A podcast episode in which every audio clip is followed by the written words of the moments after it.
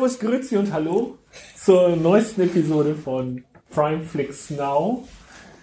Die letzte ist schon ein bisschen her, da kamen irgendwie Ferien und äh, Krankheiten, Grippewellen, äh, außerirdische Entführungen und so dazwischen. Deshalb waren wir nicht in voller Mannstärke da. Jetzt sind wir in voller Mannstärke, aber eigentlich fehlt das Wichtigste, nämlich die Frau.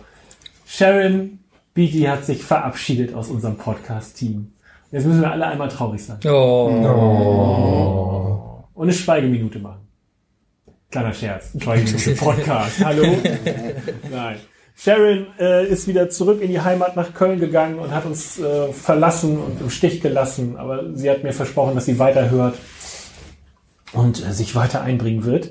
Wir haben auch schon Ersatz gefunden dafür. Den muss ich erst beweisen. Ja. naja, der heutige Ersatz der ist ja noch was anderes. Ich kann halt keine Sharon sein.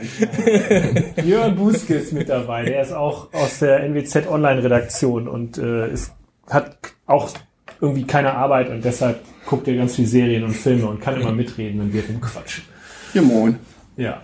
Ne, hallo Björn. Und äh, aber damit äh, das Weibliche nicht zu kurz kommt, haben wir dann auch schon jemand Neues rekrutiert. Äh, bei der nächsten Episode wird dann hier auch wieder eine Frau sitzen. Wer das ist, dürfen wir noch nicht verraten. Großes Geheimnis. Müsst ihr nächstes Mal auch einschalten. Ja, genau. So, worum geht's heute? Äh, um Björn, der sich Da beweisen kannst du muss. schon den ganzen Podcast mitfüllen.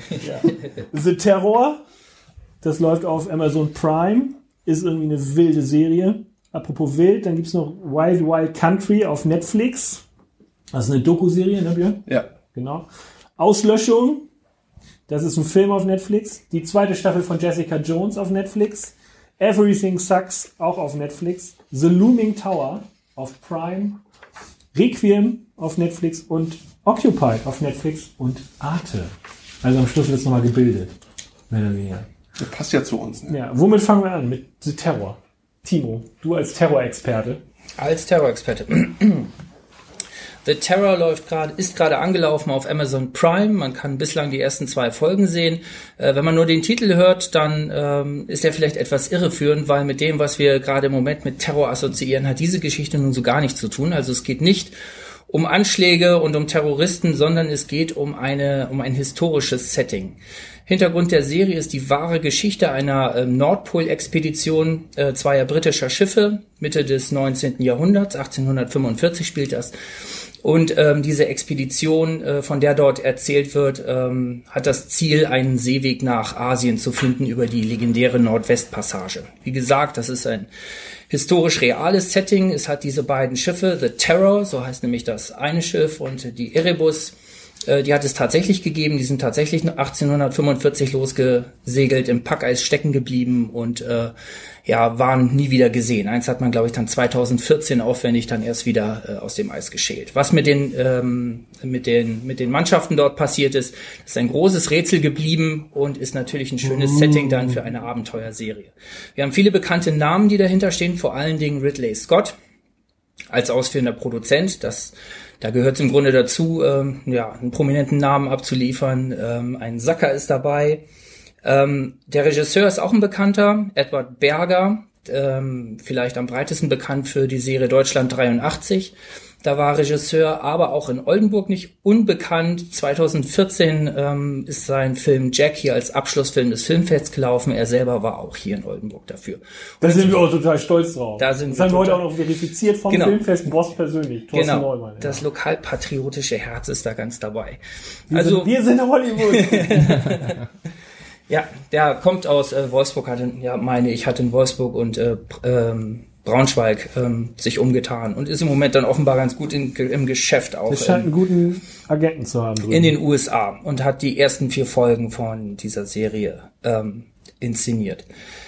Ähm, wie gesagt, die ersten beiden Folgen sind zu sehen. Warum ist das spannend oder nicht spannend? Also ich fand die ersten zwei Folgen total spannend und werde da dranbleiben, ähm, weil es erstmal ein ganz tolles Setting ist. Also ähm, Schiffe im Eis, Abenteuerfilm. Am Anfang vor allen Dingen nur ein Setting. Ja, ja, das stimmt. Aber ich finde, es, ich finde, es ist nicht, also erstmal ist es, finde ich, von der Geschichte her schon spannend, aber ich finde, es ist auch toll inszeniert. Also es, ich finde diese Eislandschaft und äh, diese vereisten Schiffe, äh, die, die werden auch auf eine neue Art gezeigt. Also die haben eine ganz eine tolle physische Präsenz, finde ich. Und es wird dann aber immer wieder abstrahiert dadurch, dass äh, irre Kameraperspektiven eingesetzt werden. Also komplett von oben zum Beispiel, dass man nur so diese Schiffskörper in diesem ganzen Eis dort sieht. Äh, man ist umgekehrt ähm, äh, dann in, in, im Inneren dieser Schiffe und sieht, wie die Leute dort äh, äh in der Enge leben.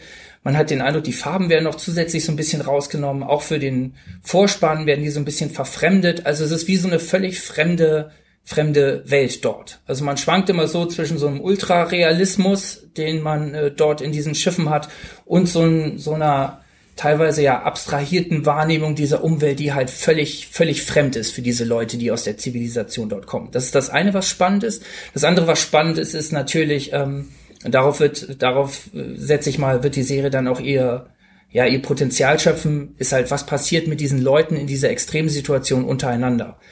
Wir haben den Leiter dieser Expedition, ähm, wie heißt das, Sir, Sir John, äh, der das mit so einem, auch in so einem Glauben auf Gott vorantreibt und äh, äh, ja, was, was von, was man, was man vielleicht von heute plausibel finden kann, also mit, einer, mit dieser historischen Perspektive, aber wo man halt weiß, das wird so nicht funktionieren. Dann hat man, dann hat man äh, so zwei gleichrangige Offiziere, die Gott so, herrscht in allen Welten. Ja. Oder irgendwie gibt's ja auch so einen Satz. Äh dann hat man zwei Offiziere, die so ähm, Protagonist und Antagonist sind so ein bisschen, ohne dass jetzt da gut und böse aufgemacht wird. Auch das ein spannendes Konfliktfeld. Das eine ist so der Erfahrene, der schon solche Expeditionen gemacht hat und immer warnt gleich auch in der ersten Folge äh, davor warnt, wir bleiben hier stecken und dann werden wir alle umkommen, wenn wir nicht äh, alles auf eine Karte setzen und mit einem Schiff äh, zusehen, dass wir hier so schnell wie möglich wegkommen. Das wird dann durch die anderen beiden ähm, einkassiert, diese Idee, und durch Gottvertrauen auf die Expedition ersetzt. Tag später stecken sie dann schon im Eis fest und müssen äh, ja, versuchen, sich dort rauszuschlagen.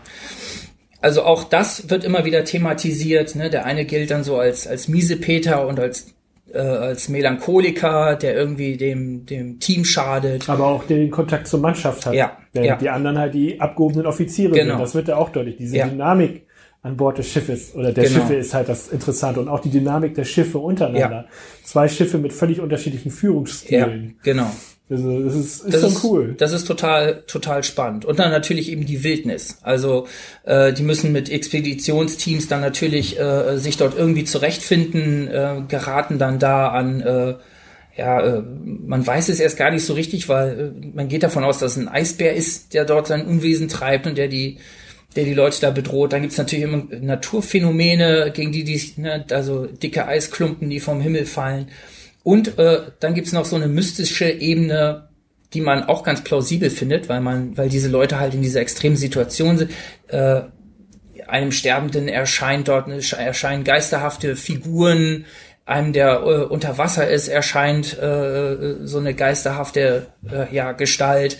Auch das kommt immer wieder vor. Und auch das hat jetzt nicht so eine extra, also es bringt so ein, so ein Mystizismus da rein und so ein Grusel da rein, aber man glaubt das auch, weil man sich denkt, ne, diese Leute sind da in so dieser völlig extremen Welt, unter diesen völlig extremen Situationen ähm, und äh, ja, da kann man sich vorstellen, dass alles Mögliche passiert. Und das sind so diese verschiedenen Ebenen, aus denen diese Serie halt so ihre Spannung zieht. Das ist eine Frage der Erwartungshaltung, wie man da reingeht. Ja. Wenn man da reingeht und, und, denkt, das ist jetzt so eine Akte X-Geschichte mit ja, einem ne. Monster, das irgendwie diese Besatzung aufreibt. Nee, ist es nicht.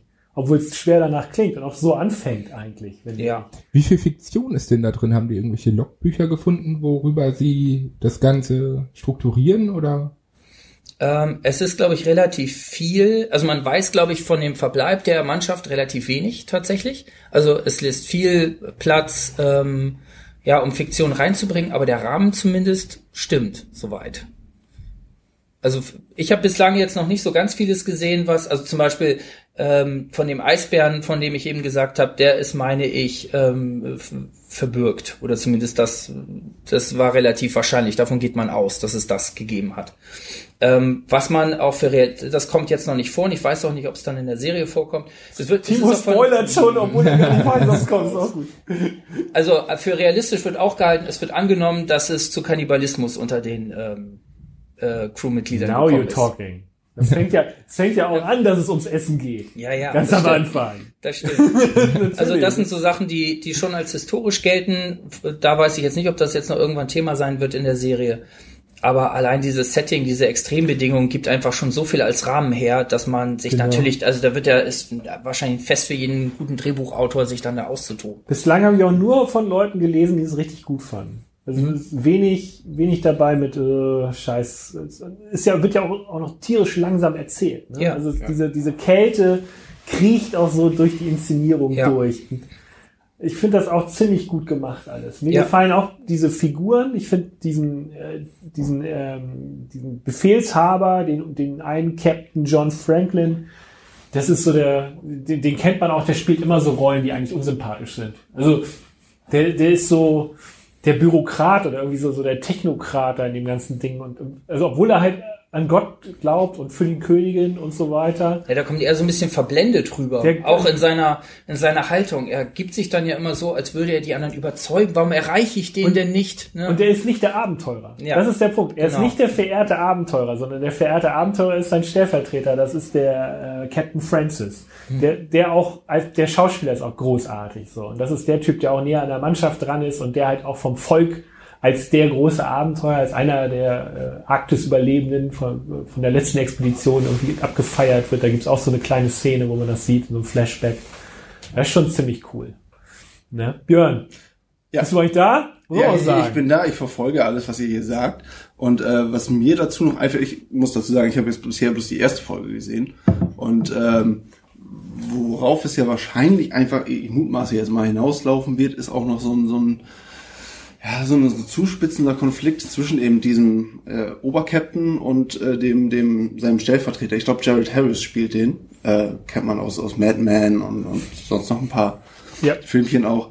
Ähm, da geht's dann, würde ich mal jetzt vermuten, einfach auch so ein bisschen um gekränkte Ehre, um wer weiß, was da noch hintersteckt. Also das äh, ist dann wahrscheinlich auch noch ganz interessant. Äh, ganz abseits davon, dass man natürlich dann nach außen irgendwelche Eisbären, Dämonen, was auch immer uns da erwartet hat.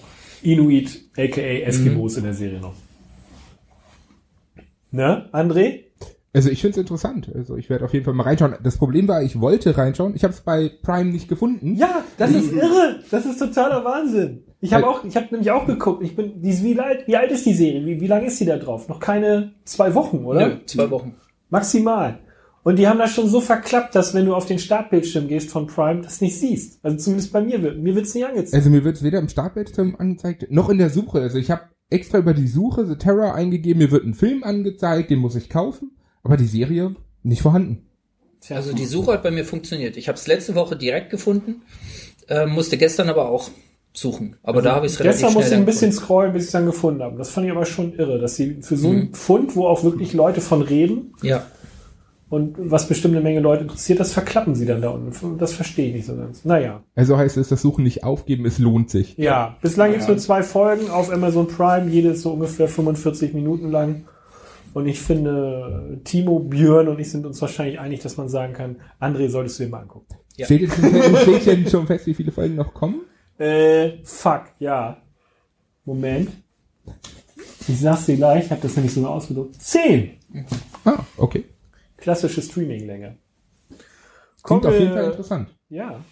Noch interessanter wird jetzt das, was Björn beizutragen hat. hat Timo muss was sagen. Das schneiden wir nicht raus. danke. Timo hebt nämlich immer den Finger, weil er Husten hat. Und jedes Mal, wenn er hustet, hebt er den Finger. Damit wir es rausschneiden. Aber das schneiden wir nicht raus. dann spare ich mir den Finger. Ja, dann muss das machen. Äh, ja, ähm, wir kommen jetzt vom, vom, ich sag mal, historisch irgendwo da gewesenen, aber dann ziemlich fiktionalen zu einem wirklich historischen Phänomen. Nennen wir es so. Ähm, und zwar eine Doku-Serie auf, auf Netflix, äh, hat sechs Folgen, meine ich, äh, Wild Wild Country. Ähm, jetzt weiß ich nicht genau, wie viel Spoiler ich denn hier, wie viel, ich probiere es äh, zu reduzieren. Also- Hier darf, ist- hier darf nur ich spoilern. Ja, und selbst das nicht. dann, ja, es, ist- es ist ja alles, es ist ja alles real passiert. Das heißt, man könnte es sich ja vorher nachlesen. Na, whatever. Ähm, Wild Wild Country heißt es. Äh, Es geht äh, um einen ähm, Kult, eine eine Community, Gemeinschaft äh, mit, ich sag mal, sehr, sehr äh, indisch-orientalischem Anklang, allerdings so ein bisschen losgelöst von Religion auch. Ähm, unter dem, dem großen Bhagwan ist jetzt der Name, den ich mal benutze. Es ist ein wahnsinnig viel längerer Name für diesen Guru, den ich aber nicht aussprechen kann. Oder einfach Osho. Oder auch Osho, genau. Das ist allerdings erst später. Ähm, die, äh, dieser Kult äh, will sich in, in Nordwesten der USA niederlassen, da seine eigene Kommune aufbauen. Und wen wundert's, das gibt natürlich Probleme ähm, mit, äh, mit denen, die schon da leben, auch wenn es nicht so viele sind. Ähm, erzählt über diese sechs Folgen eben ganz schön, wie, wie das begonnen hat, äh, wie das Verhältnis sich entwickelt hat zwischen den, ich sag mal, Einheimischen jetzt äh, und den, den Neuankömmlingen ähm, und wie das dann nachher alles eskaliert, ähm, weil ich sag mal, ohne jetzt irgendwas verraten zu wollen, es eskaliert. Es eskaliert Einzige, sehr. was, also ich bin ja ein Kind äh, der 80er und bin in den 70ern geboren. Deshalb ist Backwaren war bei mir in der Jugend noch ein großes Thema und das, was hängen geblieben ist, war Sex und ganz viele Rolls-Royce. Ja, stimmt, stimmt. Äh, Also Sex sehen wir nicht so häufig, dafür Rolls Royce. In, in, in Masse, ja. Wie doch. viel hatte er? Ich meine 99 wird irgendwo mal zwischendurch gesagt. Äh, damit er halt jeden Tag irgendwie einen anderen fahren kann. Ähm, Fair also, wie gesagt, dieser, dieser Osho, dieser, dieser Guru, äh, hat anscheinend ein, ein Netz aufgebaut, mit dem er halt auch natürlich Geld macht, en masse. Viel über seine Anhänger, um sich diese Rolls Royce leisten, leisten zu können. Ähm, und was ich an der Serie wirklich, wirklich stark finde, ähm, man geht so ran, äh, wenn man nicht, nicht genau, ganz genau weiß, wie es nachher ausgeht. Mm, Also zumindest bei mir war es so mit so ein paar Vorurteilen. Ach, die, diese, diese Bauern da in, in Oregon, die können doch bloß es nicht ab, dass jemand anders lebt, dass, dass diese Leute anders leben wollen. Und äh, man hat ganz viel, also ich hatte ganz viele Vorurteile gegenüber diesen Leuten und das wandelt sich dann erst ganz bisschen und später ganz rapide, wenn man dann erfährt, was, was wirklich da passiert ist. Ähm, ja. Also was, was ich unglaublich gut daran finde, ist, sie benutzen nur Originalszenen und Interviews, um das Ganze zu erzählen. Das, das sollte man auf jeden Fall erwähnen. Wir sehen hier wirklich Originalaufnahmen von damals. Also es war halt nicht meine Zeit, ich bin ein bisschen jünger. Ich äh, kannte vorher zwar den Namen, ich kannte einige Bilder von diesem Guru, hat man zwischendurch mal im Internet gesehen, aber ich kannte das komplette Thema dazu überhaupt nicht. Und ich bin eingestiegen und ich dachte so, hey, schon mal interessant gemacht. Die Thematik ist interessant. Und ich finde, umso mehr man guckt, umso mehr versteht man, warum einerseits diese Leute diesem Guru auch gefolgt sind. Und diese Originalbilder machen es einfach unglaublich verständlich. Also was man ja manchmal nicht bei Serien hat, dass alles nachgestellt wird, sondern alles Original-Videoaufnahmen. Und das fand ich, hat ein extremes Feeling gehabt. Und dazu halt die ganzen Interviews mit den Leuten, die live dabei waren, die diese Geschichte erzählen. Also es erzählt, es wird ja nicht irgendwie von einem Kommentator erzählt. Man muss auch sagen, die einzelnen Folgen sind ganz schön lang, ne? 70 Minuten oder so. ungefähr Ja, also immer über eine Stunde. Wie schaffen die da eine Dramaturgie? Gibt es einen Erzähler, der das dann chronologisch ordnet? Oder Naja. gibt's jemanden, gibt es so eine Art Reporter, den man da begleitet? Gibt es der, immer ein bei Thema pro Recherche? Folge oder ist das, wie gesagt, chronologisch? Oder? Ich meine, es ist chronologisch. Es ist chronologisch, also nicht komplett chronologisch. Am Anfang wird ähm, erzählt, worum geht es überhaupt, und dann fangen sie eigentlich chronologisch an.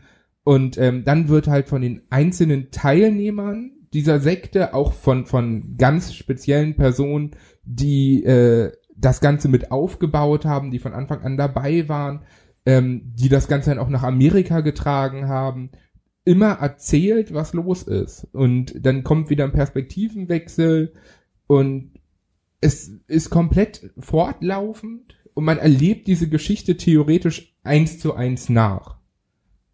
Das äh, ist äh, unglaublich toll gemacht und vor allem, also ich bin total begeistert auch von diesen Originalbildern, muss ich wirklich sagen. Auch mit den Rolls Royce. Das, das ist äh, schon wirklich klasse zu sehen. Da sind wir alle ein bisschen drei Fragezeichen. Ja. Ja, eindeutig. Darf ich sehen, den Rolls Royce? Ja. Und das muss ich wirklich sagen, haben sie verdammt gut gemacht. Also ich hänge immer davor und denke mal, hm, das könnte was sein und dann schreckt mich halt immer die 70 Minuten ab. Das ist mir einfach too much. Aber das Thema selber ist auf jeden Fall, also das Also ich finde, diese, schon. ich finde diese 70 Minuten jetzt nicht schlimm. Ich habe das, ich habe glaube ich die gesamte Serie in zwei Tagen durchgeguckt. Während der Ähm, Arbeit? Reden wir nicht drüber. Ähm, nee, also bei mir war es nicht so, dass ich irgendwie, man, es gibt ja Serien, da ist man, wenn so eine Folge eine Stunde dauert, dann ist man, erschöpft ist das falsche Wort, aber da braucht man sich gleich die nächste. Hier ging's Binge-Watching, sofort die nächste, sofort die nächste, sofort die nächste. Also muss ich ja auch sagen, ich finde zwar 70 Minuten ist unglaublich lang sonst, aber sie schaffen das so zu verpacken, dass es einem gar nicht auffällt. Also es, es kommt einem vor, als wenn es nur eine halbe Stunde wäre vom Gucken immer. Weil so viele Informationen da drin stecken, die einfach gut fortlaufend strukturiert sind. Und Also- man merkt die Zeit nicht. Timo, Wild Wild Country auf Netflix. Sechs Folgen, 70 Minuten. Übrigens nur mit Ja, Untertitel, sonst auf Englisch. Bislang hatte ich gar nicht auf dem Zettel, aber ich finde das spannend, was ich höre. Ja, das Thema fand ich auch gut. Will ich reingucken. Äh, kommen wir gleich zum nächsten Thema, das äh, meine Baustelle ist.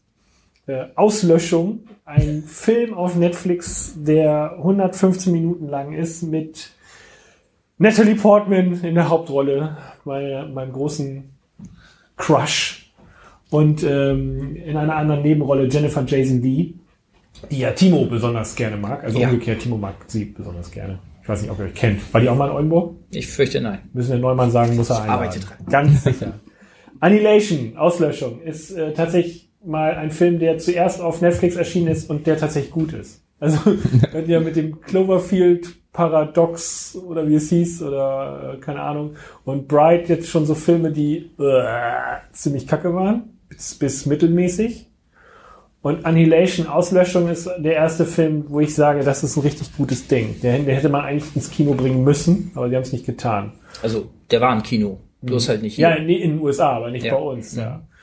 Äh, warum ist er an Netflix gegangen und nicht an, hat nicht die große Welle gemacht weltweit? Weil der Produzent sich irgendwann den Film angeguckt hat und hat gesagt, äh, Moment mal, wie sollen wir das denn verkaufen im Kino? Das geht ja gar nicht. Weil das ist nämlich kein klassischer Science-Fiction-Film, selbst wenn er am Anfang so daherkommt. Ähm, es geht um eine junge Biologin, Medizinerin, ich glaube Biologin ist sie, ähm, deren, äh, die mit einem Army-Hintergrund, das heißt, sie hat auch als Soldatin gedient. Ihr Mann ist, war immer noch in der Truppe und ist dann ein Jahr zuvor irgendwo auf einer Mission, von der sie nichts weiß, spurlos verschwunden. Und sie trauert ihm noch so ein bisschen hinterher, ist irgendwie so eine gebrauch, gebrochene Seele, nicht so ganz hergestellt, sozial nicht ganz kompatibel gerade aufgrund der Trauer und ähm, möchte dann lieber das Schlafzimmer streichen, anstatt auf eine Party zu gehen. Und während sie das Schlafzimmer streicht, steht plötzlich wieder der verlustig gegangene Ehemann in der Tür. Und sie sagt, Hä, was machst du denn hier? Und ähm, ehe sie sich's versieht, ist der Typ zusammengebrochen. Äh, die, die Ambulanz kommt, man fährt Richtung Krankenhaus, wird aber aufgehalten vom Militär und äh, der Mann und sie werden auf eine geheime Basis gebracht, wo er dann in so einem Isolationszelt liegt und sie plötzlich erfährt, dass auf der Welt ein Meteor niedergegangen ist und eine geheimnisvolle Zone entstanden ist. Der Schimmer, wie man es nennt, weil das so umgeben ist wie so eine, sieht so ein bisschen aus wie so eine große Seifenblase. Äh, und äh, in dieser, in dieser Zone sind schon viele reingegangen, viele Soldaten und äh, Wissenschaftler, aber nie einer wirklich rausgekommen. Und der Mann ist der Erste, der tatsächlich rausgekommen ist. Und sie wird sozusagen gleich mitverhaftet für die Truppe, weil na, sie hat schon mal gedient und zweitens ist sie auch noch Wissenschaftlerin. Perfekt. Äh, das passt ganz gut. Wir haben ja gerade so ein Expeditionsteam mit weiblichen Wissenschaftlerinnen, die da jetzt alle reingehen. Äh, die sind mit dabei. Herzlich willkommen. Und dann geht sie halt mit, ähm, oh Gott, jetzt muss ich überlegen, ich glaube mit vier anderen Frauen, unter anderem Jennifer Jason Lee als Anführerin, in diesen Schimmer rein, um dem Geheimnis auf den Grund zu gehen, warum oder was in dieser Zone passiert was, ob es außerirdisches Leben gibt oder alles kontaminiert ist und die Welt untergehen muss und warum ihr Mann wiedergekommen ist. Und das ist alles ein sehr, sehr großes Rätsel. Es ist alles unglaublich ruhig erzählt. Es ist alles in sehr, sehr starken Bildern erzählt. Ähm, deshalb wünscht man sich eigentlich, dass man das auf einer großen Leinwand hat, was natürlich bei Netflix nicht geht. Und ähm, was ich so toll finde, ist, dass es einfach für mich modern, also wirklich ein schönes Remake von einem Tarkovsky-Klassiker ist von Stalker, wo das genau eigentlich die gleiche Handlung ist. Es gibt eine Zone, ein Meteorit ist auf die Erde eingeschlagen, in, dieser, in diesem Krater, in dieser Zone passieren seltsame Dinge und ein Mann geht mit anderen Männern da jetzt rein auf eine Expedition ins Ungewisse und man weiß gar nicht, was da so passiert. Ja, Das war es von mir. Das ist großartig, der Film. Das ein absolutes Meisterwerk. Und das gibt's auf Netflix. Hier wurde er äh, so unter Horror vorgeschlagen. Hat der auch so Horroraspekte oder ist das Naja, eher so Sci-Fi-Thriller? Es ist, es ist ein Sci-Fi-Thriller, aber es ist unglaublich ruhig erzählt. Also der, der Horror, es ist, es ist so ein bisschen, es ist so eine Spannungs, ja, es ist sehr viel Spannung mit dabei. Man ist so auch ein bisschen im Dunkeln. Irgendwo ist was. Ich höre doch was und dann kommt irgendwas und ähm, diese, ähm, ja, es gibt auch so Mutationen, die nicht ganz angenehm sind, aber es ist kein Horrorfilm. Es ist ein bisschen Splatter dabei, aber der hält sich Es gibt auch so, so Psycho-Horror-Szenen. Ja. Also die, man kennt auch andere Filme, die so ein bisschen anklingen können. Also es ist jetzt hier, es sind jetzt hier keine Zitate drin, aber es gibt ja auch so diese Lost im Weltraum-Filme, auch von Tarkovsky Ja. unter anderem, ähm, wo die Leute plötzlich Visionen haben und absurde Dinge tun und äh, verstörende Bilder zu sehen sind. Das ist so eine Ebene, die in diesem Film hier halt auch oft aufgerufen wird. Hattest du schon gesagt, Regie Alex Alex Garland? Ah, Alex Garland ist, hat- ist, eine, ist ein ganz toller Typ, weil der hat ähm, nicht nur 20, das Drehbuch zu 28 Days Later geschrieben, sondern äh, hat auch das Drehbuch zu Dread geschrieben. Ein völlig Oh. ähm, untergegangener Film. Das ist eine Judge Dredd, also eine Comic-Verfilmung von Judge Dredd, die sie in Südafrika damals gedreht haben von den Briten. Und er hat das Drehbuch dazu geschrieben. Großartiger Film.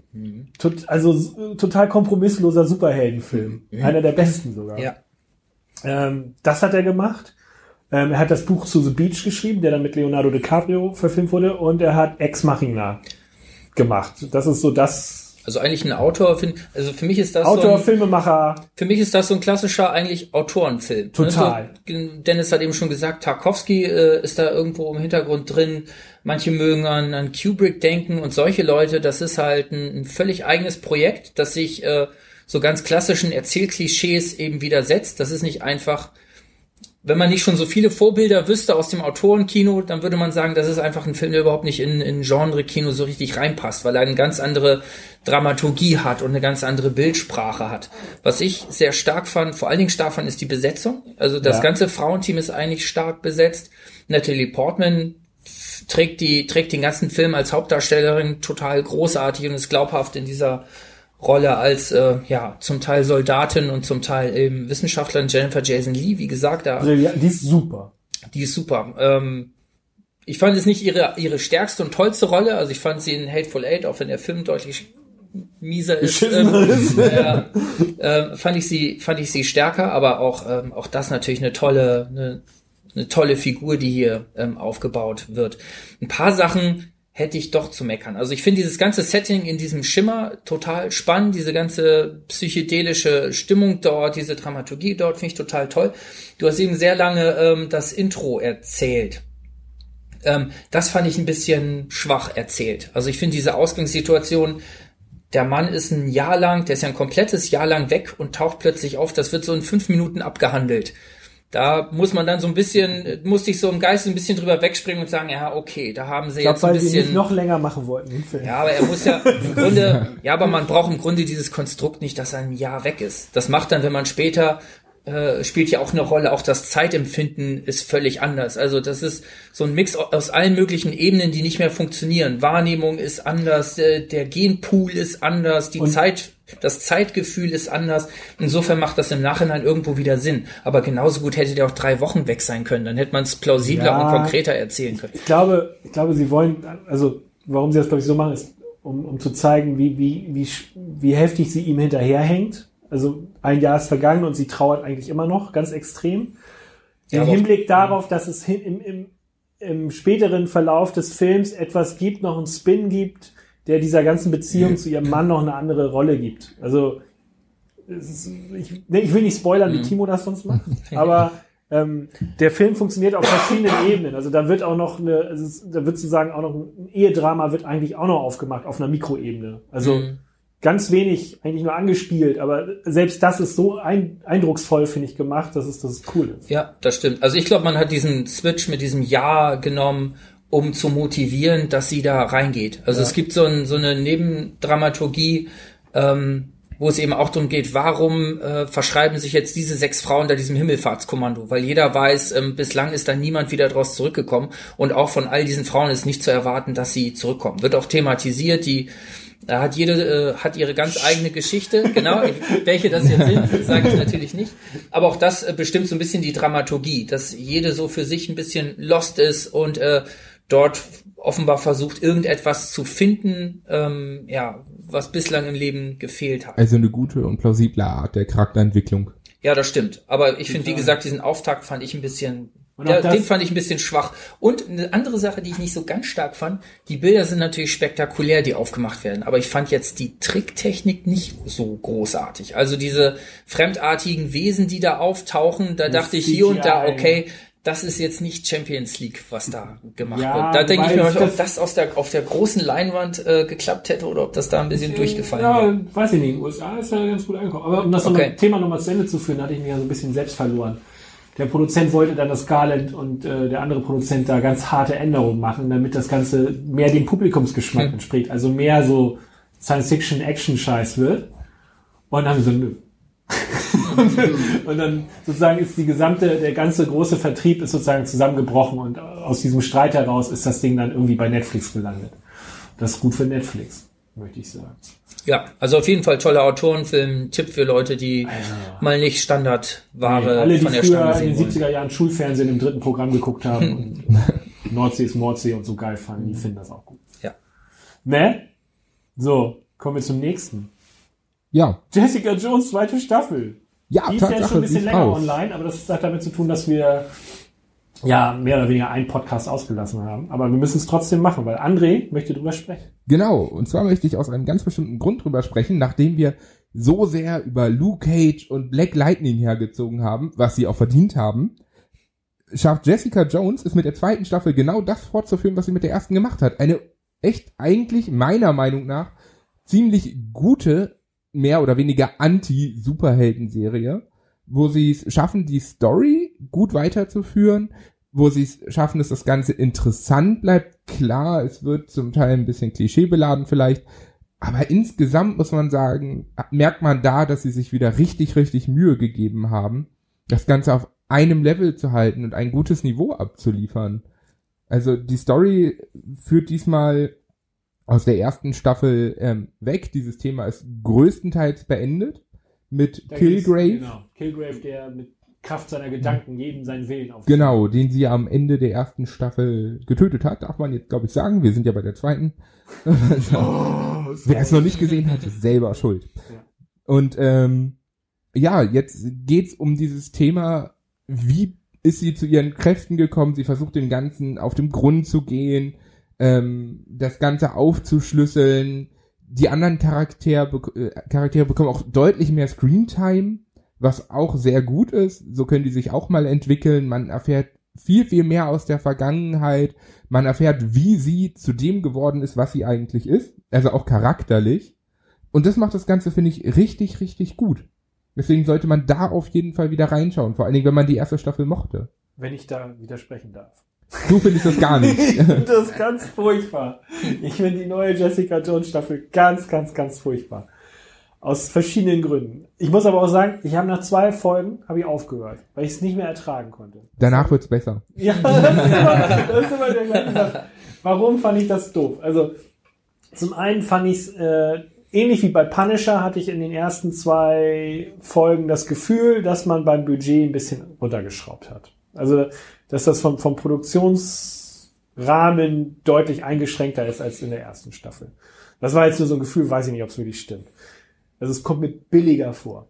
Dann fand ich, dass, dass sie diesen äh, Jessica Jones ist etwas anders und der ist der Anti-Held und sie trinkt viel und sie äh, nimmt sich das, was sie will und den schnellen Sex und so. Das ist so over the top dargestellt in den ersten beiden Folgen, dass mich nur noch genervt hat. Ich fand das, in der ersten Staffel fand ich es gut. Das konnte ich irgendwie so, gefiel mir einigermaßen, aber jetzt in der zweiten Staffel fand ich es irgendwie völlig daneben. Also ich habe es ihr nicht mehr abgenommen.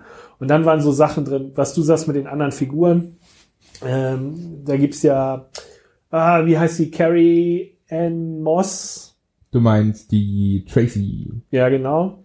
Die, die man aus Matrix kennt. Die spielt ja da mit. Jetzt, wahrscheinlich spielt sie ja nicht mit, ich rede gerade Scheiß, aber dann wissen alle, dass ich keine Ahnung habe. ähm, ich glaube, das ist sie auf jeden Fall. Äh, und äh, da gibt's halt auch so eine Szene, wo, wo die dann, die, die hat so ein bisschen Schwierigkeiten mit ihrer Anwaltsfirma. Und dann kommt so etwas, wo ich denke, oh nee, das ist mir jetzt auch wieder too much. Also die, die überziehen so, dass das, es wird so alles so hochgejatzt, was man so machen kann an, an Elementen. Und das Gerade am Anfang verliert an. Glaubwürdigkeit ganz viel, finde ich. Also gerade am Anfang gebe ich dir recht, da schwächelt's ein bisschen. Ähm, das gleichen sie aber gegen Ende wieder aus. Also so ab der dritten, vierten Folge wird's dann richtig interessant, wenn es dann auch, wenn dann auch dieses blöde, ich bin dauerhaft betrunken, endlich Ja. mal wieder so ein bisschen weggeht und ähm, es sich wirklich eine richtig, richtig gute Storyline entwickelt, die auch von Folge zu Folge geht. Und weißt du was, wo ich nochmal was sagen muss? Da habe ich mich total geärgert. Wir sind jetzt in, in einer Zeit von diesem ganzen MeToo-Movement, ja, sexuelle Belästigung und gerade Hollywood hat er ja jetzt eine Menge durchgemacht und, und ähm, äh, wie, wie mit Frauen umgegangen wird und dass das echt beschissen ist und so. Und dann gibt's da bei Jessica Jones, ich weiß nicht, ob es in der ersten oder der zweiten Folge gibt, auch so eine Szene, wo sie in der Bar ist und dann sitzt so ein junger Typ am Tresen und macht irgendeine unflätige Bemerkung über ihr Gesäß, glaube ich. Ja? Wo ich dann denke, ah, jetzt kommt Jessica und gibt ihm mal richtig einen mit. Nein, er wird dafür belohnt und sie nimmt ihn auf Toilette und dann vögeln die da ein bisschen rum. Wo ich denke, was ist das für ein Signal? Was soll denn das? Gerade in dieser Zeit finde ich jetzt dieses Signal völlig Hanebüchen, sowas zu machen. Ja? Ah, die Frauen wollen, dass man das macht. Ah, jetzt, ah, der Weinstein, ah, der wusste es nicht. Ganz ehrlich, das fand ich fatal. Und darüber habe ich mich so geärgert, dass ich erstmal diesen Scheiß ausgemacht habe. Ja, das fand liefert ich eindeutig ein falsches Signal. Also, aber das, das liegt auch so an ihrem Charakter, dass sie das so extrem durchziehen, trotz allem. Es, aber es Mir hätte es ist gefallen, einfach wenn sie in den Typ der, einfach in die Fresse geballert hätte. so wie sie es sonst macht. ja. Ne? Also dann muss ich erst mal fragen, als einer, der die zweite Staffel nicht gesehen hat, ich habe bloß die erste gesehen, ähm, geht's denn geht's denn jetzt nur, ohne jetzt zu spoilern, geht's denn jetzt nur um, um sie, um, um, um sie, wie, wie sie ist, wie sie dazu gekommen ist, oder gibt's auch wirklich doch diesen äh, so, so, so einen Gegenpool? Weil Es das war, fand ich, der einen Tennant in. Folge 1 fand ich jetzt, äh, in Staffel 1 fand ich gut, super, weil, weil David Tennant.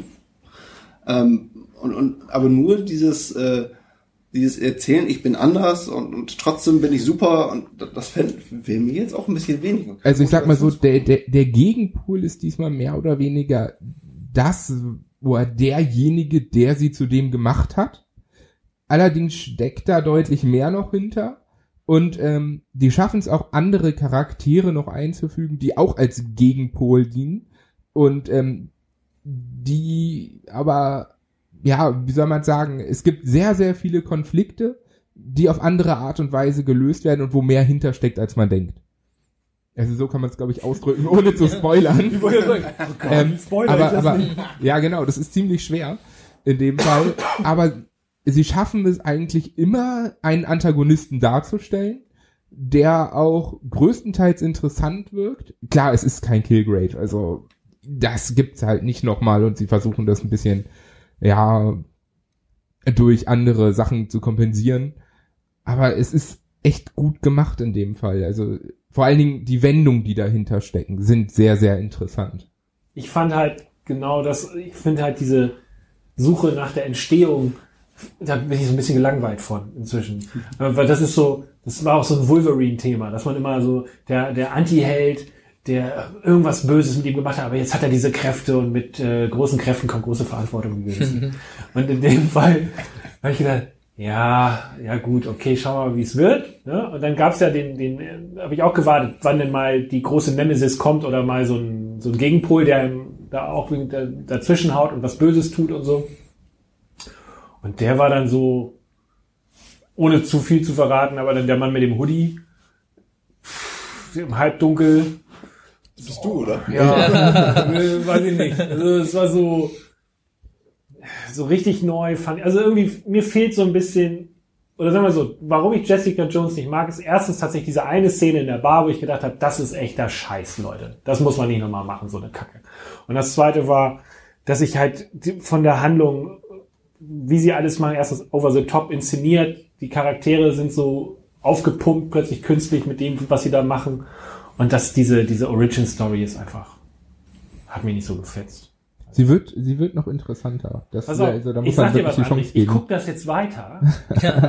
und wenn ich dann bei Folge 10, 13 bin, das Ding hat 13 Folgen und mir dann 55 Minuten jeweils angeguckt habe und das Ding ist nicht besser geworden, komme ich bei dir vorbei. Mach das. Und dann atmest du das Mikrofon an, das du da vor dir stehen hast, Freundchen. Das ist viel zu groß dazu. Nein. Aber André, nächste Chance. Genau, aber, aber damit, vor allen Dingen, der Vorschlag kam von dir, ähm, allerdings eigentlich zum letzten Podcast. Ähm, und ich hatte es überhaupt nicht auf dem Bildschirm. Everything Sucks. Ja. Coming Out of Age Story. Ich dachte zuerst so, was, was, was soll das für ein Scheiß sein, den Netflix Man mir da wirklich sagen, vorschlägt? Coming Out of Age Story. Das muss man wirklich so sagen. Das ist eine Coming Out of Age Story. Genau, es ist wirklich eine. ähm, und ich dachte zuerst so, was ist das für ein Schwachsinn, den Netflix mir da vorschlägt und warum soll ich das gucken? Dann kamst du damit und hast gesagt, hey, lass uns darüber sprechen, für den letzten Podcast eigentlich. Und dann habe ich das angeguckt und ich fand so geil. Es ist, es sind Kinderschauspieler, es geht da, es, es ist wirklich eine Coming-out-of-Age-Story. Ähm, es geht um, ja, drei Jungs, ein Mädchen, mehr oder weniger am Anfang. Der Junge- Highschool. Genau, Highschool gerade angefangen. Ähm, sie kommen in den Videoclub rein, er verliebt sich sofort. Sie hat eher kein Interesse an ihm oder an anderen Jungs. Und ähm, ja, dann fängt es an interessant zu werden, als dann die doch zusammenkommen, dann passiert Scheiße und dann wird's einfach nur witzig, es wird wild, es wird lustig, es kommen Probleme, auf die man wirklich nachvollziehen kann. Und diese Kinderschauspieler machen das viel, viel besser noch, finde ich, als eigentlich bei Stranger Things. Ähm, die schaffen es wirklich, das so rumzubringen, dass ich das glaube, dass es so eins zu eins auch passieren könnte. Vielleicht, weil man es auch von früher selber kennt, so zum Teil. Also nicht äh, das jetzt direkt, aber es ist wirklich unglaublich gut gemacht. Es ist visuell toll, es spielt in den 80ern, äh, beziehungsweise 90ern In den 90er. in den 90ern, Mitte der 90er. Und ähm, es ist einfach super umgesetzt, es ist interessant gemacht. Man kann es theoretisch gesehen mit der ganzen Familie gucken. Vielleicht jetzt nicht mit den Jüngsten, aber ich habe ich es auch schon einigen Leuten empfohlen und die fanden es alle wirklich genial umgesetzt. Es ist halt, also man muss sagen, Netflix fährt weiter die Retrowelle, was das angeht. Also nach Stranger äh, Things mit den 80ern und End of the Fucking World, was ja auch so eine Coming-of-Age-Geschichte ist, kommt halt mit, mit Everything Sucks wieder so ein Thema.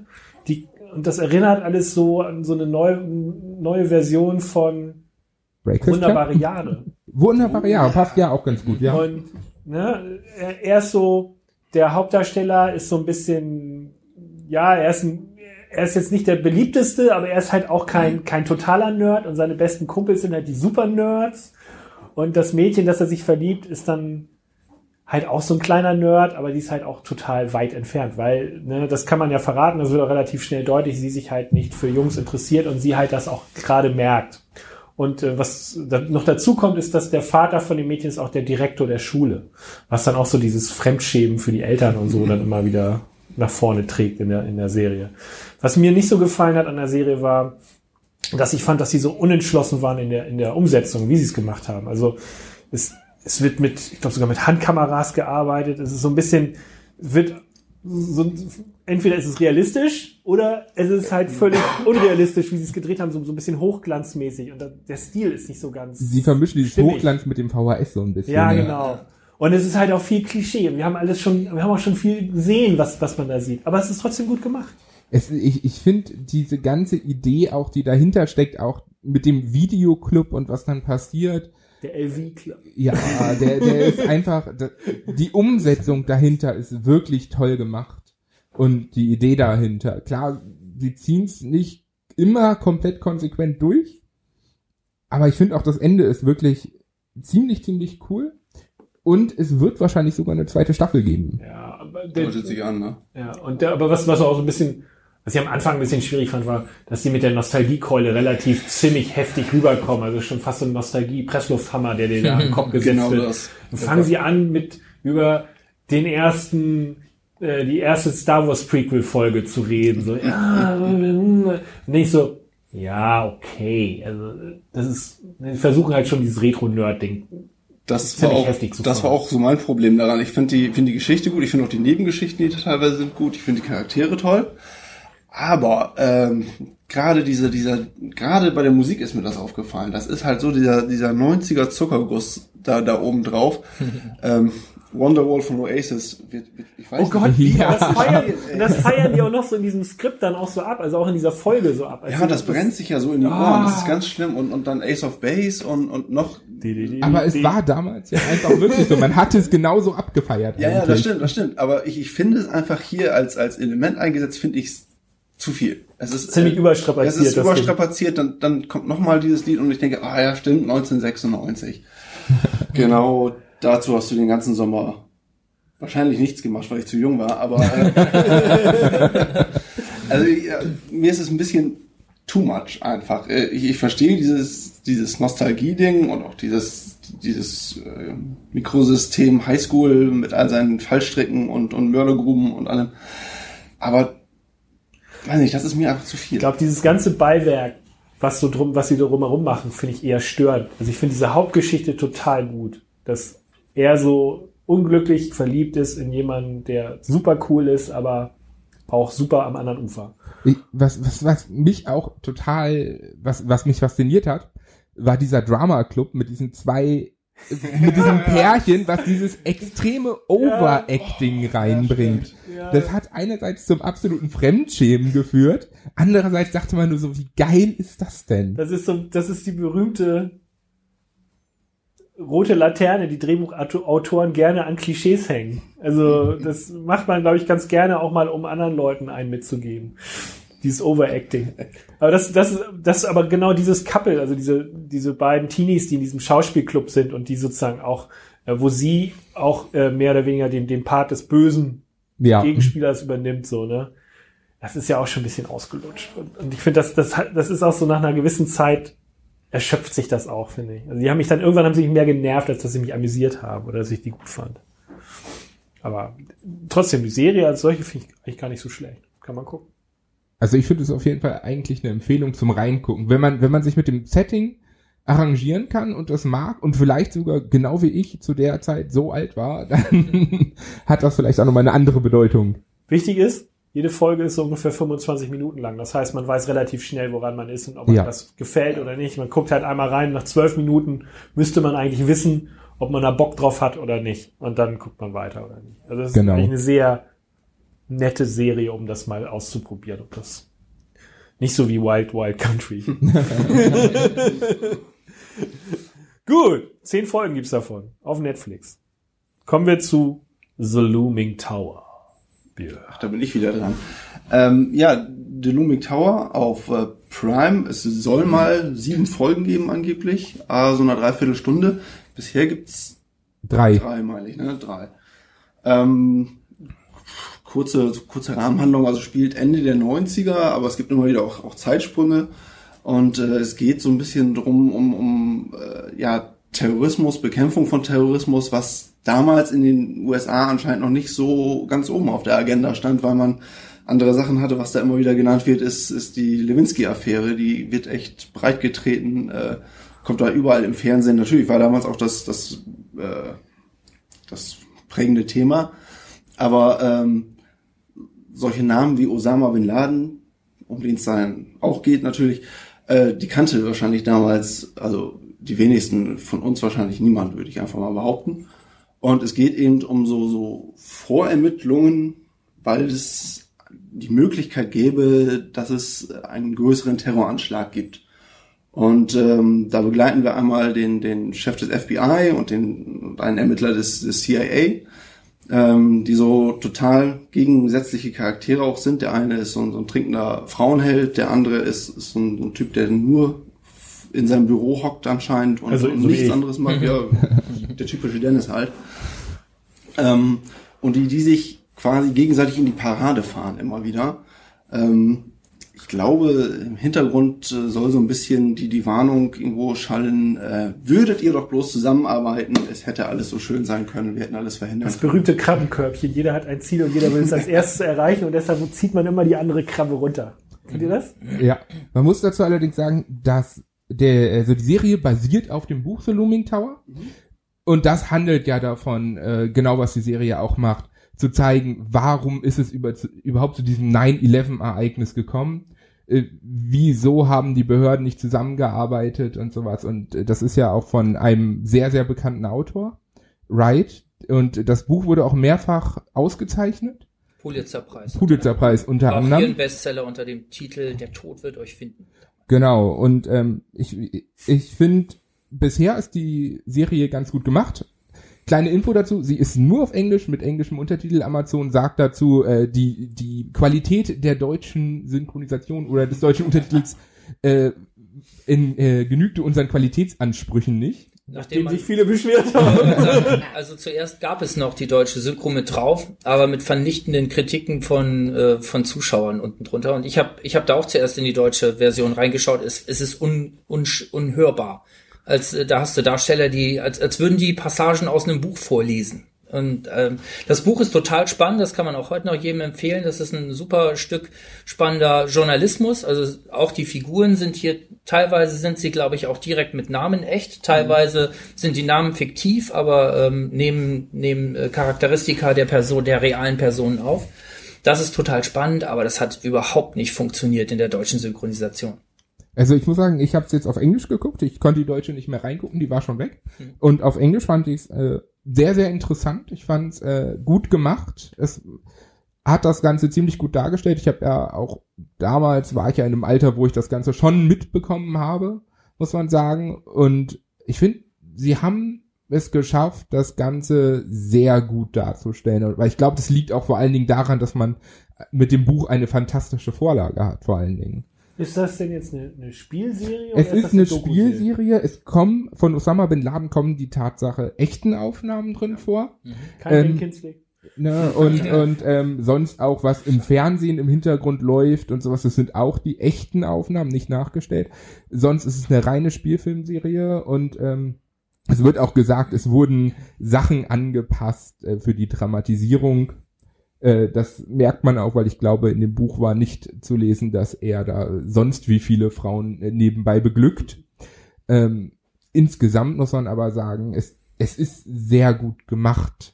Zumindest, wenn man es auf Englisch guckt. Also, Also es wirkt, ähm, ich habe mir das die letzten paar Tage auch, hab da noch mal länger reingeschaut. Ähm, es wirkt ziemlich tough und straight wie eine Krimi-Inszenierung. Ja. Also äh, so, so ein, naja, Agenten-Setting dann natürlich eher, aber sehr straight und äh, sehr tough inszeniert. Also ich glaube schon, dass das auch da äh, von der Seite her ein Tipp sein kann. Die Frage ist halt, wie weit da aus Realität Fiktion gemacht wird dadurch. Also wie weit man aus einem wirklich ein Stück, was, was inhaltlich unheimlich viel Sprengkraft und, und Spannung hat, wie weit man das dann letztendlich kon- wegkonsumiert, wie, wie halt ein Krimi oder wie irgendwas Ausgedachtes. Vielleicht verliert, kann auch sein, dass die Serie da ein bisschen dran verliert gegenüber dem Original. Aber ich glaube, man kann auf jeden Fall dort ein spannendes Kriminalstück sehen. ja, vor allen Dingen, wer sich für das Thema immer noch interessiert, ist ja jetzt schon ein paar Jährchen her und nicht jeder hat das mehr so auf dem Schirm, muss man leider sagen, ja.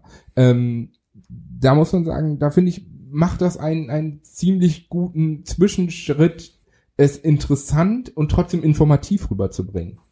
Und ich habe Jeff Daniels einfach, glaube ich, Ja. lange nicht so gut gesehen. Den, den hat man spielt, immer, wer Spielt er den Präsidenten? Nee. Nein, Wer spielt er? der spielt den FBI. Zwischen FBI. genau. den FBI-Chef. ähm, mal in einer, in einer äh, etwas so sinistren Rolle, also als als ja als, als Schwergewicht. Man hat ihn ja immer immer als als äh, dumm und dümmer Kasper im Na Hinterkopf. komm. Leider bei mir auch so. Ja, ich muss immer an, an Dumm und Dümmer denken, wie er sich irgendwie mit der Zunge an, irgendwo dran festklebt oder sowas. Ja, ist leider ist, ist bei mir auch so.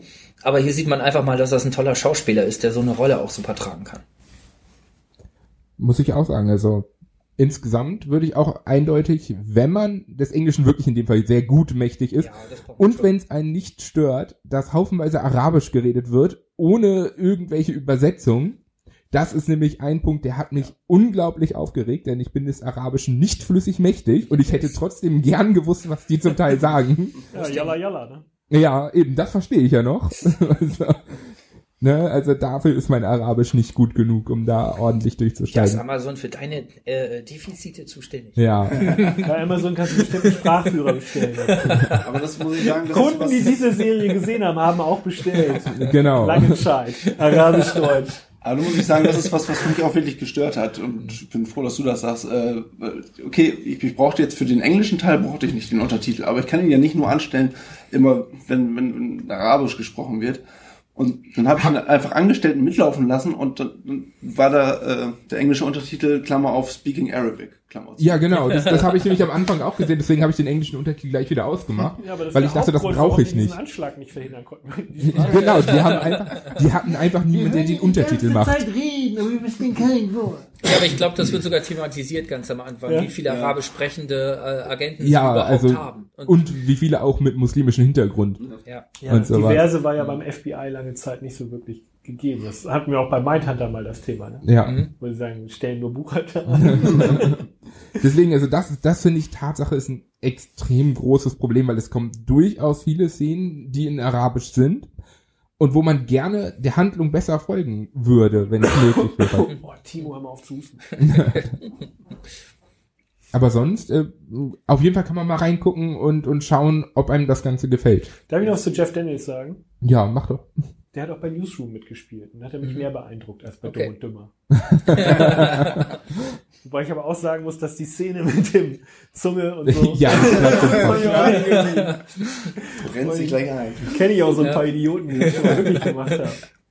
das wird man nie wieder los. Also, The Looming Tower auf Prime. Sieben Folgen sollen das irgendwann mal sein? Genau, Ah, 45 Minuten. Und kommt das mal äh, bei The Terror kommt immer jeden Montag eine neue Folge. Ist das, wie wie ist das da? Weißt du ich habe keine Ahnung, stand da Meines ist irgendwie auch nicht. wöchentlich. Also wöchentlich bestimmt, aber es stand nicht da, wann die wo. Man muss auch sagen, es ist äh, keine Eigenproduktion von Amazon. Ja, The Terror auch nicht. Ja, das sollte man ja auch nochmal erwähnen, auch wenn es so gezeigt wird, aber ist es nicht. Was mir noch so einen kleinen Hinweis wert ist, ähm, da finde ich, kann man mal sehen, dass es vielleicht auch mal Sinn machen kann, so eine Serie erst komplett durchzuproduzieren, auch mit, mit vernünftigen Untertiteln oder mit vernünftigen Übersetzungen, bevor man sie dann da einfach reinhaut und äh, schon zig Leute damit vor den Kopf stößt Aber- und wegtreibt. Ja. Hatten doch auch, Amazon Prime hatte doch auch Schwierigkeiten bei Mac Mafia mit den Untertiteln. Da sind die doch, haben die doch, äh, plötzlich haben die angefangen nur äh, die deutsche Tonspur rauszugeben Ja. und hatten gar keine englische Tonspur. Aber da, das war richtig kacke, weil ich habe auf Englisch angefangen und ich will es dann gerne auch im Original weitersehen. das ist ein, ein Riesenpunkt, der mich bei Amazon allgemein nervt. Warum muss ich für deutsche Ausgaben, sobald die englische rauskommt, extra bezahlen? Auch bei Lucifer muss ich, wenn ich es auf Englisch sehen will, extra bezahlen, mir die Staffel kaufen. Auf Deutsch geht es. Auf Deutsch kann ich es mir einfach angucken. Und das, da muss ich wirklich sagen, das ist ein Riesenkritikpunkt bei Amazon. Das nervt mich, dass ich nicht einfach auf Englisch umstellen kann. Ja, wir wollen halt so billig, billig, schnell, schnell, ne? Und so. Aber so läuft das nicht mit uns. Kriegen Nee, gleich knallhart von uns auf den Sack für. In unserer Männerrunde. So. Äh, Requiem. Timo. Nächstes Thema. Genau, eine sechsteilige Serie, die gerade auf ähm, Netflix läuft, an der ich ganz zufällig hängen geblieben bin. Keine Ahnung warum. Wegen Ich der, auch, aber da komme ich später zu. Okay, keine Ahnung, vielleicht wegen des Titels und äh, wegen der lustigen Ponyfrisur der Hauptdarstellerin, mag ja sein. Ähm, jedenfalls habe ich reingeschaltet und bin dran geblieben und habe es relativ schnell komplett durchgeschaut. Obwohl da auch die einzelnen Folgen ähm, 60 Minuten lang sind. Das ist eine englische Serie, ursprünglich von der BBC, die da äh, jetzt läuft. Es geht um eine ähm, junge Cellistin, Mitte 20, die gerade ähm, dabei ist, äh, weltbekannt zu werden. Also so ein junger Stern am Klassikhimmel wie es ja tatsächlich auch viele gibt in den letzten Jahren. Und ähm, gerade vor einem wichtigen äh, Auftritt ähm, besucht ihre Mutter sie. Ganz mysteriöse Szene. Ähm, verabschiedet sich kurz, verschwindet, sie läuft ihr hinterher und muss dann mit ansehen, wie sie sich in irgendeiner äh, Gossenumgebung äh, die Kehle durchschneidet. Das ist so der Schockmoment in der ersten Folge, auf dem dann die weitere Handlung basiert. Denn sie fragt sich natürlich, was was ist da passiert, äh, was für einen Hintergrund hat das ähm, und ähm, ähm, ja, plötzlich stellen sich für sie ganz viele Identitätsfragen, wo sie eigentlich herkommt, äh, was mit ihrer Mutter ist.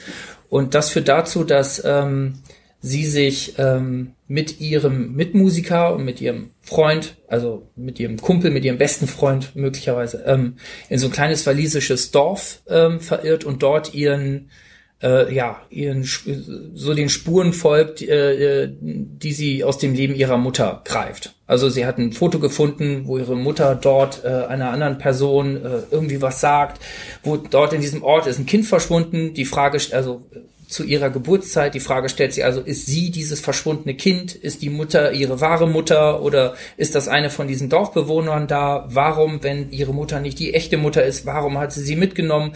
Das sind lauter so Fragen, denen sie dann dort in diesem kleinen Nest auf, ähm, ja, auf die Spur geht. Sie richtet dort ähm, ja, unter den Bewohnern ein Chaos an, die sich halt so in ihrem Dorfbewohner-Trott befinden. Also alle möglichen Leben werden dort auf die Probe gestellt. Ähm, auch dort werden unangenehme Wahrheiten ausgegraben. Ähm, das ist so die eine Ebene. Und dann hat es diese so eine, ja, so eine Mystery, mystische Ebene, ähm, weil, ähm, ja, nun darf man nicht, darf man nicht spoilern. Schön, dass du das sagst. Ja, ja. Ähm, ja, das, das führt alles letztendlich auf, auf irgendeinen so okkulten Zirkel zurück, der äh, sich in diesem Dörfchen dort äh, ja, trifft und dort sein Unwesen treibt.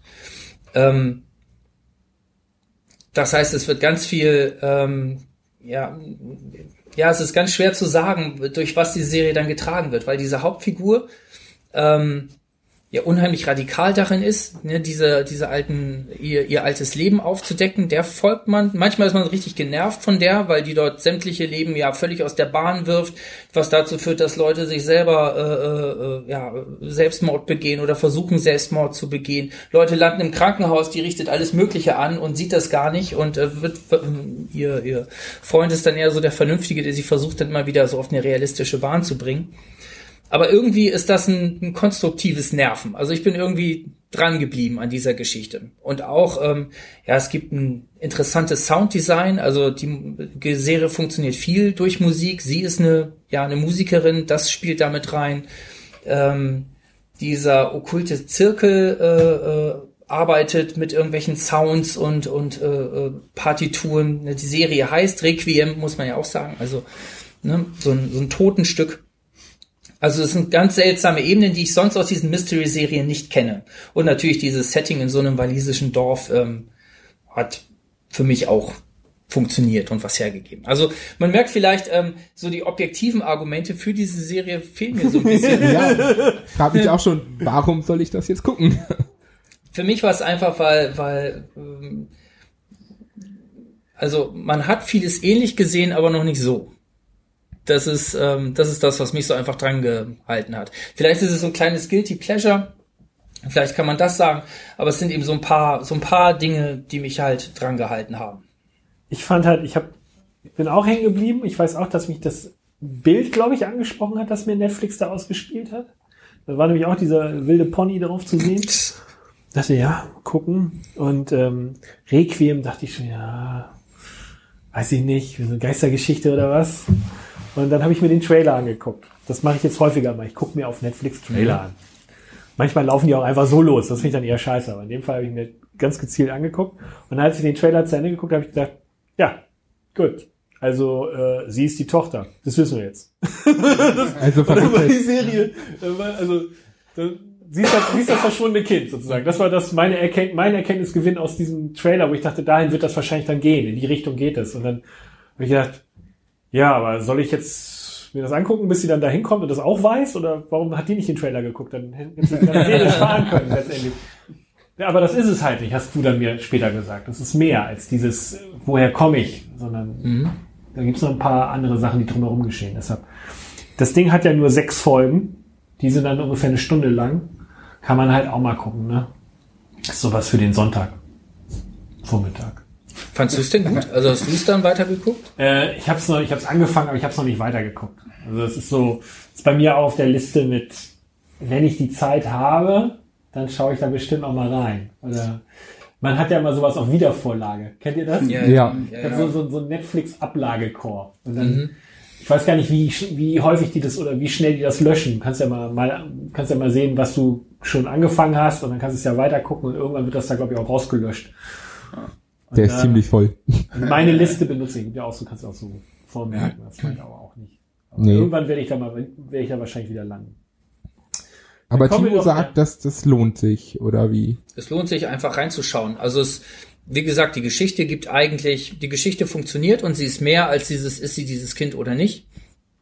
Davon ähm, ausgehend ergeben sich andere Fragen, die spannend sind und an denen man dran bleibt. Ich finde auch, die, die Auflösung interessant ist und spannend ist. Also ich fand, man wird schon belohnt, wenn man durchschaut mit dem, was dann dabei rumkommt letztendlich.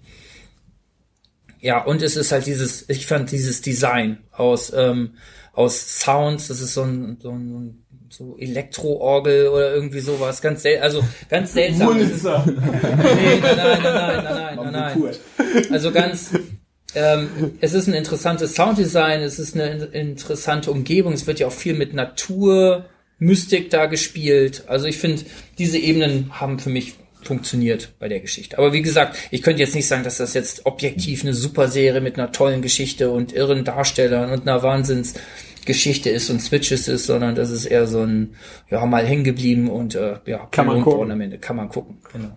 Ne? Gut. Sechs Folgen auf Netflix, a 60 Minuten, Requiem. Mhm. Kann man gucken. Kommen wir zu einer etwas älteren Serie, die mir auf Netflix so ins Gesicht gespült wurde. Ich weiß gar nicht, wie das passieren konnte. Die ist da schon seit, ich weiß gar nicht, ob die da schon ewig ist, aber Die ist da schon ewig. Ich habe dir die auch vor anderthalb Jahren mal empfohlen. aber das heißt, da bist ja, Schluss so nicht wie das so ist, wenn Björn was sagt, hier Ja. rein, da raus. ne? Story of my life. Ja. Ähm, Aus dem Jahr 2015? aus dem Jahr 2015, aus dem Land Norwegen. Äh, und die Serie heißt Occupied. Und man hat mir das vorgeschlagen, weil ich eine andere Serie geguckt habe, die aus Finnland kommt. Da können wir auch irgendwann nochmal drüber sprechen. die finde ich auch super. Ähm, aber Occupied kommt aus Norwegen, Jahr 2015, spielt in der nahen Zukunft. Ähm, ich müsste, ich weiß gar nicht, ob, die das irgendwo festgelegt haben, wann das ich glaube, eine Jahresangabe haben sie gar es nicht gibt keine gemacht. Jahresangabe in dieser Serie, keine aber ich würde jetzt mal so sagen 2020 so um den Dreh, 25, so, so, so ne, in der Zeit. Also sehr, sehr nahe Zukunft. Keine fliegenden Zukunft. Autos und so. Folgende Situation, die USA leben autark vor sich her, haben sich so ein bisschen abgeschottet, ähm, sind, versorgen sich selber mit äh, fossilen Brennstoffen und äh, allen Energiequellen. Das sieht In man. Europa ist der große Notstand ausgebrochen, weil es gibt keine fossilen Brennstoffe mehr. Die im Mittleren Osten und im Nahen Osten äh, wird nichts mehr gefördert, weil die sich da alle so bekriegen. Und ähm, Norwegen war so clever, einen grünen oder einen umweltbewussten Ministerpräsidenten zu wählen, der nach einem Hurricane, der mehrere hundert Menschen in Norwegen getötet hat, dann einfach mal beschlossen hat, nein, wir machen Schluss mit der Erdgas- und Ölförderung in Norwegen, damit wir den Klimawandel nicht noch weiter beschleunigen. Also durchaus eine sehr vernünftige Entscheidung, die da getroffen wurde. Schlechtes Timing. Denn ähm, nachdem die das so ein bisschen gemacht haben, sagen die, äh, sagt der Rest der EU, ey Leute, das könnt ihr nicht machen. Wir brauchen eure fossilen Rohstoffe. Ihr müsst weiter, ihr müsst wieder fördern. Und dann geht der Ministerpräsident nochmal in sich, denkt nochmal genau nach und sagt, nee, machen wir nicht. Weil wir müssen an das große Ziel denken und das große Ziel ist Klimawandel, die nächsten Generationen und so weiter. Wir haben eine Verantwortung. Und kaum hat er das öffentlich verkündet, äh, wird er, äh, kann man ja sagen, äh, wird er entführt. Überzeugt. Freu Und, äh, dort Freund äh, in Freunde einen Hubschrauber überzeugt gebeten. von einer äh, Gruppe russischer Spezialkräfte, äh, dass es jetzt an der Zeit wäre, ähm, die Staatsgeschäfte teilweise an jemand anders zu übertragen. Und dann marschieren die Russen ein in Norwegen. Äh, Im Zusammenspiel mit der EU. Also die EU hat nichts dagegen, weil die sagen, okay, die Russen gehen jetzt rein, die haben die Power und die Russen sorgen dafür, dass Norwegen wieder Öl fördert und wieder Erdgas fördert. Und das machen die am Anfang auf eine ganz subtile Art und Weise, weil der Ministerpräsident natürlich weiß, wenn ich Nein sage, kommen die trotzdem und dann wird's blutig. Und deshalb sagt er lieber Ja und dann machen sie es so auf so eine, auf so eine ganz diplomatische Ebene und dann kommen die russischen Freunde und helfen dabei, wieder die fossilen Stoffe abzubauen. Und was, was ist die äh, Konsequenz?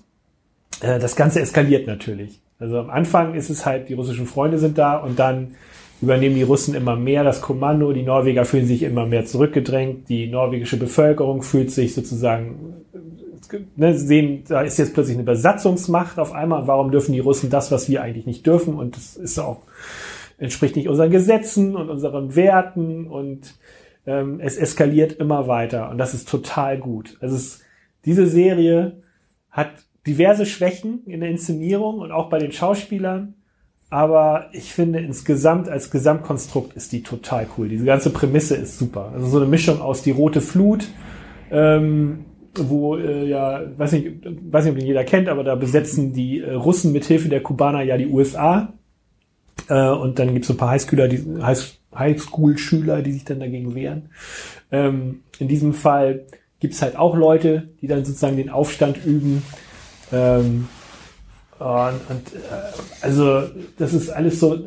Norwegen ist so eine schöne Utopie und die wird so kaputt gemacht.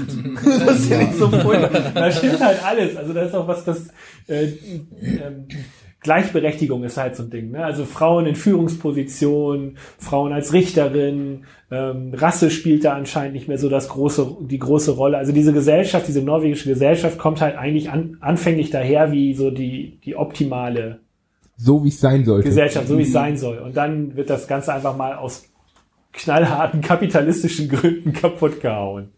Die Vorlage oder die Idee davon stammt von äh, Jo Nesbo, der ja ein bekannter Krimi-Autor ist, der dann auch irgendwann gesagt hat, äh, hier ist übrigens mein Konzept und jetzt macht ihr mal. Dann hat es so ein bisschen gedauert, bis, äh, bis die Serie realisiert wurde. Das heißt, zwischen Idee und Realisierung sind nochmal zig Jahre gewesen. Die Russen haben sich irgendwann beschwert, was dem norwegischen Fernsehen denn einfallen würde, sowas zu machen. Wobei dann die Produktionsfirma gesagt hat, äh, Moment mal, wir haben der russischen Botschaft das aber schon vor drei Jahren mal vorgestellt und da war das gar kein Problem. All solche Sachen wie ähm, die Russen marschieren in die Ukraine ein oder ähm, Trump passiert und schottet Amerika ab. All das gab's da noch nicht. Und trotzdem ist das irgendwie schon Teil dieser Serie. Also die, die haben einfach Glück gehabt, dass sie vieles vorhergesehen haben. Wenn man das denn Glück nennen könnte. möchte. Und es ist irgendwie passiert. Und das Schönste, eine der ersten Sätze, die der Ministerpräsident zu hören bekommt, ist, die deutsche Bundeskanzlerin ist für sie am Apparat. Ja. Moment, in welchem Jahr spielt das hier? Und das äh, hat mir Hoffnung gemacht, dass wir auch die nächste Regierung mit Merkel dann wahrscheinlich verbinden werden. Äh, ja, insgesamt ist das eine ziemlich gute Serie. Es gibt verschiedene Hauptfiguren. Es gibt einen Journalisten, das freut den Journalisten in mir natürlich, ähm, der für eine äh, so, so eine äh, so eine Online-Taz in Norwegen arbeitet, ähm, die in so einem Schramm, in so einer schrammeligen Wohnung sitzen, wo das alles noch so nach Journalismus aussieht, mit so speckigen Gardinen und, und äh, kettenrauchenden Kollegen und sowas, ja. Und dann auch so ein bisschen auf die Klicks geguckt wird und gar nicht auf das, was sie erzählen. Auf jeden Fall bei dem, bei dem Chef da. Und äh, es gibt den Personenschützer, der mit, ähm, mit einer Richterin zusammen ist. Und es gibt die Restaurantbesitzerin, die sich sozusagen mit den Russen arrangiert und äh, da Gewinn rauszieht. Es gibt den Ministerpräsidenten, der sich, äh, der in der Zwickmühle ist, weil er zum einen die Verantwortung für die Norweger äh, natürlich trägt und will, dass das alles möglichst harmonisch abgeht. Andererseits sieht er auch, was mit seinem Land passiert und wie die Russen immer mehr Macht übernehmen und, und, und ihm Macht abnehmen. Und der mutiert halt auch vom Idealisten zu einem Pragmatiker, der Sachen macht, die eigentlich nicht okay sind. Also diese ganze Serie gefällt mir sehr gut. Und es gibt sogar schon eine zweite Staffel, die läuft gerade jetzt auf Arte. Die erste Staffel lief auf 2015 auf Arte. Da fragt man, ist auch mal geil, das war immer so, warten Sie bis 2018, dann können Sie die zweite Staffel sehen. Ja, äh, nichtsdestotrotz, ich kann die nur jedem ans Herz legen. Ich habe sie auch Björn empfohlen, daraufhin hat er sie geguckt. Beste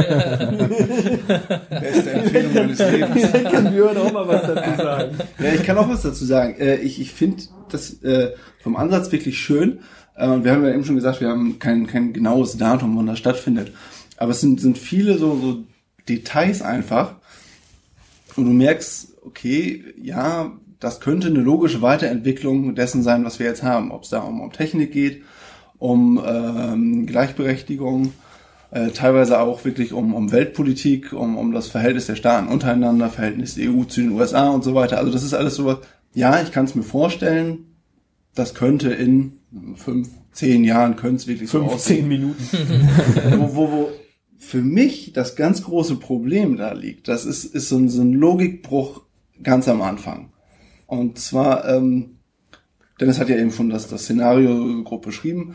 Ähm, die EU zwingt mithilfe der Russen die Norweger wieder ihre Bodenschätze auszuplündern. Da frage ich mich, Wo ist denn die Motivation für Russland? Hallo, die Russen! Ja, ja, aber tut mir leid, ein, Land. Die Russen kommen, egal. Die EU ruft an, könnt ihr kommen? Russen sagen, ja, wir kommen. Kommen sofort, wir kommen immer. Russen kommen. Das zerstört doch das gesamte russische Geschäftsmodell, die eigenen Bodenschätze zu verkaufen. Also das, das Ja, aber will mir mehr ist Kopf mehr. Einfach. Ja, mehr ist mehr. Das ist ganz einfach. Der Russe kommt. Du hast, du hast, ich nehme. ja, aber Die, die brauchen keinen Grund, um irgendwas zu besetzen. Die machen das freiwillig. Ich glaube, also ich glaube, ja, Das das, ist das ist natürlich ein bisschen, ist das gedehnt alles. Aber es ist irgendwie so überzeugend gedehnt, dass ich da noch mit leben kann. Ich, ich kann, finde bestimmt, wenn ich länger drüber nachdenke und fällt mir irgendwas ein, warum die Russen das unbedingt machen müssen. ja. Und ja, ich weiß auch nicht. Also das, aber letztendlich daran habe ich mich gar nicht gestört. Ich fand, ich fand einfach die Grundidee ist so großartig. Genau, die Rote Flut ist ja genau das Gleiche. Hä? Wieso kommen die so viele Kubaner gibt's gar nicht auf der Insel, dass die da plötzlich alle mit Fallschirm landen können? Ja, es ist so genau das. Aber die Aus, die, die, diese Ausgangssituation ist einfach so großartig. Das ist äh, hervorragend. Ja, André, hast du's geguckt? Äh, ich habe den Anfang geguckt, ich bin noch nicht ganz durch. Und am Anfang so eingeschaltet, dachte ich so, wow, eine norwegische Serie. Das Zack, hatte ich, glaube ich, noch nie. Zack, zack. Muss auf, muss auch auf Norwegisch gucken. Ja, ne, also hatte ich noch nie. Aber auch das Setting hat mich sehr überzeugt. Die, die Grundthematik fand ich sehr gut, die Einstellung fand ich sehr gut. Und insgesamt ist es, äh, man merkt dem Ganzen an, es hat nicht das Riesenbudget, aber das stört einen nicht. Das, das gibt einen ein, Look, der einfach real aussieht, wenn man das so sagen am will. Anfang haben sie mal ein bisschen für CGI in die Hand genommen, das war auch Respekt. Ja. Also, Deswegen. Aber ich, ich muss sagen, mir gefällt es echt gut und ich bin gespannt, wie es weitergeht. Also ich werde es auf jeden Fall weiter gucken. Und ich kann es halt wirklich nur jedem ans Herz legen, zumindest mal die erste Folge zu gucken, weil danach weiß man, will man weitersehen oder nicht. Ich möchte ein Qualitätsmerkmal ganz klar herausstreichen. Meine Frau ist dran hängen geblieben. Und wenn meine Frau in einer Fernsehserie hängen bleibt, dann bedeutet das etwas. Das heißt nämlich, dass ihr die Handlung gefällt und dass sie wissen will, wie es weitergeht. Und Genau. das ist genau die Serie. Ich will wissen, wie das weitergeht. genau, das, das Ich macht schon die denken- erste Folge. Und was die wirklich gut machen, das, ähm, ich möchte sagen, das gelingt nicht vielen Fernsehserien, zumindest äh, bei mir nicht, dass die mich überraschen. Das, die haben immer einen Spin drin. In jeder Folge ist ein Spin drin, wo ich denke, uh, das ist ja, äh, okay, damit habe ich jetzt nicht gerechnet. Und genauso war das da auch. Und da dachte ich gerade in der ersten Folge, auf einmal wird, das habe ich ja schon verraten, wird dieser Ministerpräsident entführt. Das kommt so heute an die Polter, dass man uh, Moment mal, was ist da jetzt der Hintergrund? Und dann kommt der nächste Spin, kommt dann gleich fünf Minuten später. Und man denkt, äh, äh? Warum? Was? Ja, Und das machen die echt gut. Das Also da machen haben die sich durch. wirklich was bei gedacht und sie sind wenig, also sie lassen die Klischees häufig auf der anderen Straßenseite liegen. ja, mich hat wirklich an der ersten Folge hat mich nur eine Sache gestört. Na? Mit, mit der, mit der Richterin seiner Frau, als er anruft und sagt, ja, verlass die Stadt. Und sie so, ja, nö, äh, ist mir, ist mir alles egal. Ich gehe wieder zurück in den Gerichtssaal, hol du das Kind ab. Da, da dachte ich, mir fand so, das ganz. Das hallo? fand ich irgendwie relativ norwegisch. Das fand ich ziemlich geil, die Stelle, stimmt. Dann sagt, sagt er auch, ja, Mensch, verlass die Stadt, ist vielleicht besser und so, du musst da weg und so. Nee, pass mal auf, du hast gesagt, du bist heute dran. Du holst sie von der Schule ab. Ja, das ist mir jetzt egal, du holst sie ab. Ich glaube, vielleicht glaubt sie einfach nur, so kennt das meine Frau ja auch von mir, dass ich halt immer Ausreden suche, um mir irgendwie aus solchen Nummern wieder rauszukommen. Und klar, ne? ja, nee, Christina muss die Stadt verlassen. Da dachte ich so, das ist, das ist so typisch Serienklischee. Ja, es ging. Ich finde, find, das Klischee wäre gewesen, dass sie gegangen wäre. Dass, sie- dass sie plötzlich alles stehen und liegen lässt und, und alle fragen sich, warum wo geht die Frau hin? Und, aber es ist echt gut. Naja. Insgesamt wirklich sehr, sehr gut gemacht. Gibt es noch was hinzuzufügen, Herr Ebbers? Nö, überhaupt nicht. Ich kannte die Serie gar nicht. Ähm, Das Setting finde ich spannend. Die, vor den Logikfehlern habe ich so ein bisschen Angst. Aber ähm, Nö, das ist ja nur einer. Ja, und auch, ich weiß nicht, ob, ob das jetzt, also vor diesen ganzen, ganzen Switches. Also ich weiß nicht, ob ich da dann, mir sind manchmal Klischees auch ganz recht, um es mir bequem zu machen. Nö, aber das, das ist wirklich.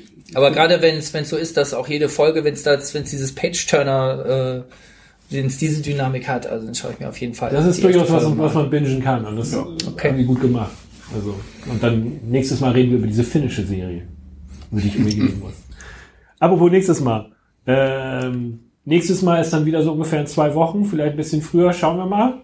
Und ähm, man kann uns hören auf über iTunes, Stitcher, Podcaster.de. podcaster.de. Natürlich auf nwzonline.de findet man uns auch. Äh, Und wir freuen uns, wenn ihr uns hört und runterladet und uns Feedback gebt und äh, uns vielleicht auch eine Bewertung hinterlasst. Kann man alles machen. Abonnieren kann man uns auch als Podcast. Immer gerne genommen. Ansonsten sage ich jetzt mal Tschüss. Leute. Tschüss. Ciao.